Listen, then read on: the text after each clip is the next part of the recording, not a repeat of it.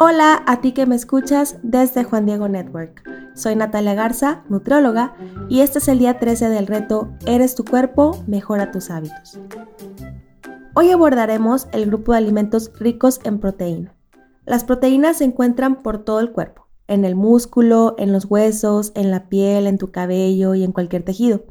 Forman enzimas que hacen muchas reacciones químicas en nosotros y también la hemoglobina, la cual transporta el oxígeno en nuestra sangre. Hoy veremos cómo es la mejor forma de incluir la proteína en nuestra alimentación. Existe el pensamiento de que para aumentar la masa muscular se requiere muchísima proteína, pero en realidad un adecuado consumo de proteína junto con ejercicio constante de fuerza o de resistencia, la verdad es que es más que suficiente. Lo que más va a hacer que tú incrementes tu masa muscular realmente es el ejercicio indicado. De hecho, el cuerpo no puede almacenar proteína. Una vez que las necesidades de proteína en tu cuerpo ya están cubiertas, todo lo que sea extra se va a utilizar como energía o se almacena como grasa. Cuando hay un exceso de calorías, vengan de donde vengan, es decir, de carbohidratos, proteínas o grasas, se van a terminar almacenando como grasa en nuestro cuerpo.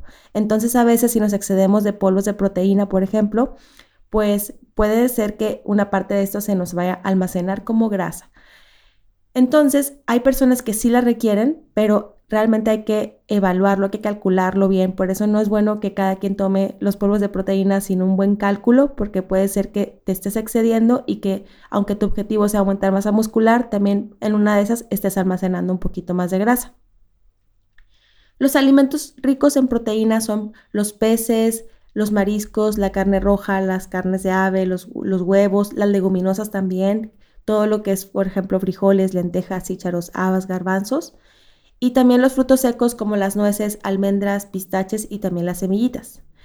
En nuestro plato, este grupo de alimentos debe ocupar aproximadamente una cuarta parte del plato. O sea, realmente nuestra necesidad de proteína no es tan alta. Aunque los beneficios de estos alimentos pueden variar, la mayoría de estos alimentos nos proporcionan vitaminas B que nos ayudan a la formación de tejidos y de glóbulos rojos y también de hierro que nos ayuda a prevenir anemia. También contienen magnesio y esto nos puede ayudar mucho a las funciones del músculo y también contienen zinc que fortalece mucho el sistema inmunológico. Debemos incluir con más frecuencia los pescados porque eh, los pescados como por ejemplo el salmón contienen omega 3 que nos ayudan a prevenir la enfermedad cardiovascular. Y también debemos elegir las carnes más magras con frecuencia observar que no se vea, por ejemplo, mucha presencia de, grasa. Cuando compramos la carne y la vemos congelada, que se vea más roja y que casi no tenga pedacitos blancos. Eso nos está indicando de que está más magro. Y cuando elegimos el pollo, lo más saludable es consumir, por ejemplo, la pechuga, que tiene menos grasa que otras partes del pollo, y quitar la piel, porque la piel es grasa, tiene grasas saturadas y también tiene colesterol. También debemos delimitar las carnes rojas y comerlas no más de dos veces por semana. Se ha visto que se reduce más el riesgo cardiovascular cuando se consumen con menos frecuencia las carnes, las carnes rojas, pero sí las necesitamos porque como venía mencionando, contienen hierro. Y también debemos de tratar de evitar las carnes procesadas, por ejemplo, la salchicha y el tocino. Estas dos que te menciono tienen mucho sodio por lo regular y también nitritos de sodio, que es una sustancia que está relacionada al cáncer. Entonces, la, mayoría de los días de nuestra semana debemos de tratar de elegir más veces los pescados y las carnes magras. Y una que otra vez, pues puedes hacer de tu carnita asada, como, bueno, yo soy del norte de Monterrey y se acostumbra mucho, pero lo más importante es que no sea la mayoría de tus días de la semana. Entonces vamos a tratar de, de consumir carnes más magras, pescadito, porque tienen grasas incluso saludables.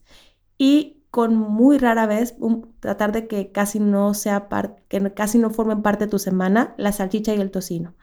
Y pues bueno, para el reto de hoy vamos a tratar de consumir con mayor frecuencia los alimentos ricos en proteína muy bajos o bajos en grasa. En tu correo he recibido una lista con esas clasificaciones. Que Dios te bendiga y mañana nos vemos para el siguiente reto.